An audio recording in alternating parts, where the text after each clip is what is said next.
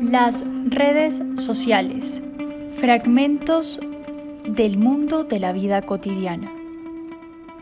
La vida cotidiana no solo consiste en observar los actos diarios y habituales de las personas, como comer, dormir, trabajar, estudiar y socializar, entre tantas otras actividades, sino también la capacidad de ampliar los horizontes del pensamiento para contemplar el espacio en donde los seres humanos construyen y despliegan su subjetividad, percepciones, identidad social y hasta su historia personal. Por eso, la vida cotidiana se despliega dentro de un escenario complejo y diverso, según la vivencia de cada individuo, en donde se configuran sus sentimientos, ideas y capacidades propias del rol asumido en el espacio social, es decir, una relación entre el hombre como productor y el mundo social como su producto. Lo anterior permite comprender la vida cotidiana como un ámbito transversal, en donde existen grados de conocimiento que son determinados por la experiencia, la ubicación del individuo en la sociedad y las interacciones cara a cara. De ahí que el consenso es un instrumento por medio del cual se establecen pautas de comportamiento, normas y estructuras a seguir basados en la comunicación. Recordemos que la vida cotidiana está impregnada de rutinas, símbolos y signos que orientan los procesos de intersubjetividad, entendida como la comunicación entre personas a través del lenguaje, el afecto y las emociones como parte del mundo de las relaciones sociales. Es importante tener en cuenta que la vida cotidiana es el espejo de la historia. En otras palabras, refleja los fenómenos y procesos sociales, las estrategias y los espacios de interacción social en que se reproduce.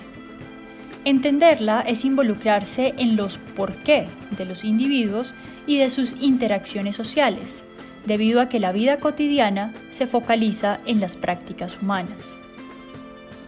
Sin embargo, hoy en día se ha insertado un elemento que paulatinamente modificó la comunicación y es el uso frecuente de las redes sociales. Por esta razón, cada vez es más común preguntarse, ¿quiénes somos en el escenario de las redes sociales? Es decir, ¿de qué manera nos representamos como sujetos en estas plataformas digitales y qué narramos de nosotros mismos?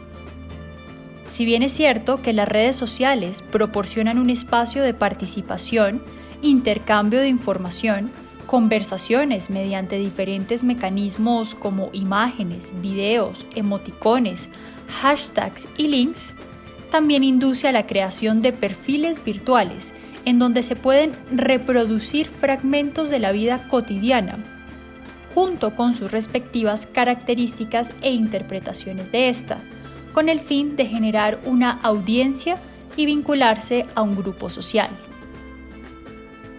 Así, la finalidad del podcast es dilucidar cómo los modelos de comunicación y lenguaje producidos y afirmados en la sociedad influyen en la experiencia y acción cotidiana de cada persona, hasta el punto de asumir una posición al momento de elaborar una identidad como representación objetivada, tomando como referencia los conceptos propuestos acerca de la construcción social de la realidad por los sociólogos Peter Berger y Thomas Luckman. Bienvenidos a este espacio.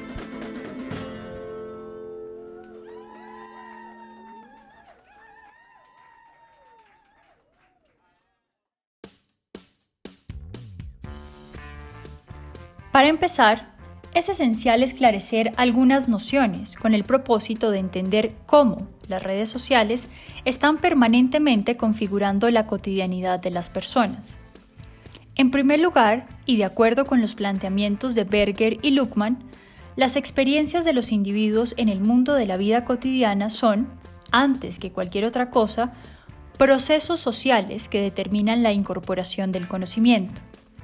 En segundo lugar, la temporalidad es un aspecto esencial e históricamente construido para medir los cambios mediante la conciencia de un pasado, presente y futuro. De igual manera, ayuda a la cristalización de significados y tipificaciones habituadas hasta llegar a objetivaciones de la acción institucionalizada. En tercer lugar, gracias al lenguaje, el individuo se puede desenvolver en el mundo de la cotidianidad, pues no solo tiene la capacidad de interrelacionarse con el otro, sino también objetiva las experiencias. Además, esto se logra por medio de la interacción cara a cara y del permanecer en el aquí y en el ahora, siguiendo unos esquemas tipificadores. Entonces, la realidad social de la vida cotidiana es aprendida en un continuo fluir de tipificaciones que se vuelven progresivamente anónimas a medida que se alejan del aquí y del ahora y de las situaciones de interacción cara a cara.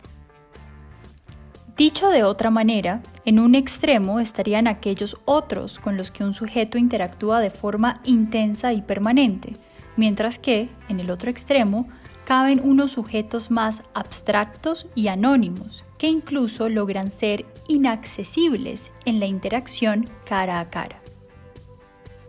De tal forma que los procesos de objetivación en la vida cotidiana son realizados por medio del lenguaje, construyendo la sociedad a través de los mecanismos de institucionalización y legitimación. Los sujetos interiorizan dichos procesos de objetivación a través de los mecanismos de socialización primaria y secundaria.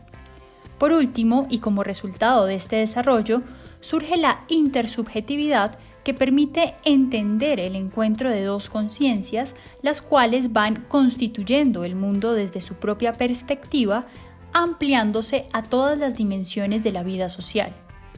Pero, ¿cómo se logra comprender y materializar la acción en la realidad de la vida cotidiana? En otras palabras, ¿bajo qué aspectos se consigue incorporar nuevos conocimientos en la rutina hasta integrarlos en un todo significativo, como es el caso de las redes sociales a modo de representación simbólica? En definitiva, el lenguaje es un catalizador e intermediario en el curso de la vida cotidiana basado en símbolos y signos que componen el acervo de conocimiento. Sin duda, Berger y Luckmann resaltan el lenguaje como un medio tanto para la construcción social de la realidad como para interceder en la realidad construida socialmente. De este modo, el lenguaje es un sistema de signos que sirve para intervenir en la realidad teniendo en cuenta que toda acción simbólica o comunicativa está sujeta a normas que preconfiguran la conducta y ejercen como estructuras previas para la situación comunicativa.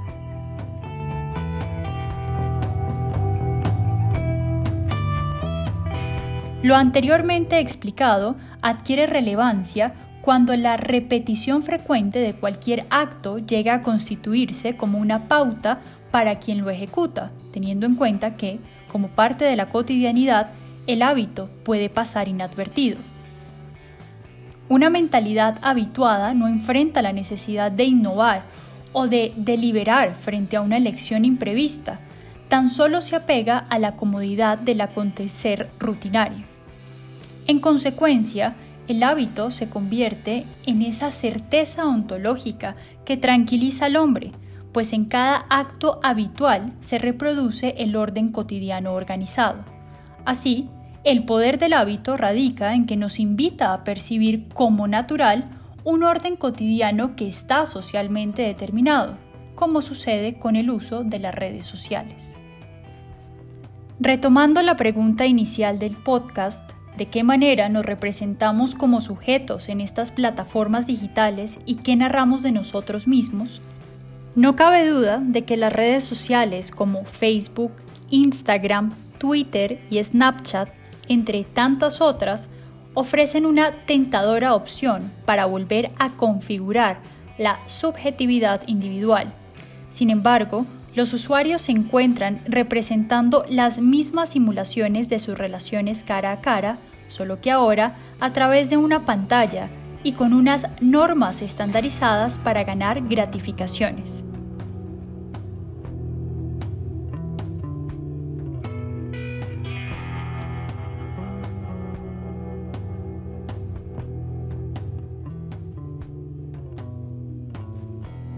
¿Se ha puesto a pensar bajo qué características ha construido su perfil en redes sociales? Es más, la cautelosa selección y edición de imágenes que le ayudan a interactuar con los demás a través de estos códigos establecidos e incorporados en su acervo experiencial? Sin duda, la autorrepresentación del individuo guarda similitudes con la presentación ante otros en la vida real. De este modo, el conocimiento se vuelve habituado a través de un lenguaje compartido dentro de la comunidad digital.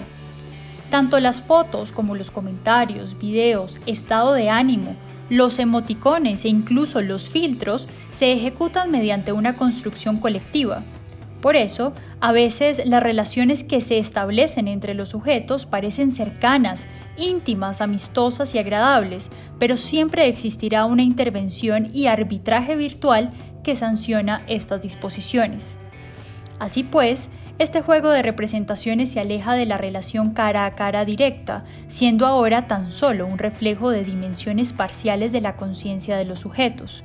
Por eso, la ilusión fascinante que provoca el interminable menú de otros yo, que muestran facetas felices y con el mejor aspecto posible, viviendo la vida que ellos mismos desean narrar, hace que este creativo juego parezca real e invita a seguir jugando en busca de la identidad que cada vez más se diluye en esta modernidad individualizada.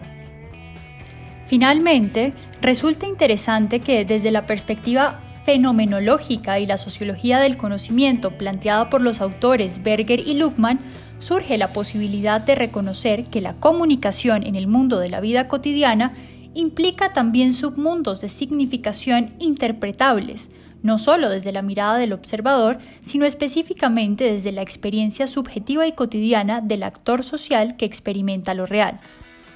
Por eso, las objetivaciones lingüísticas y del conocimiento se convierten en un acopio social que se transmite de generación en generación, o en el caso de las redes sociales, está al alcance en los escenarios de la vida cotidiana.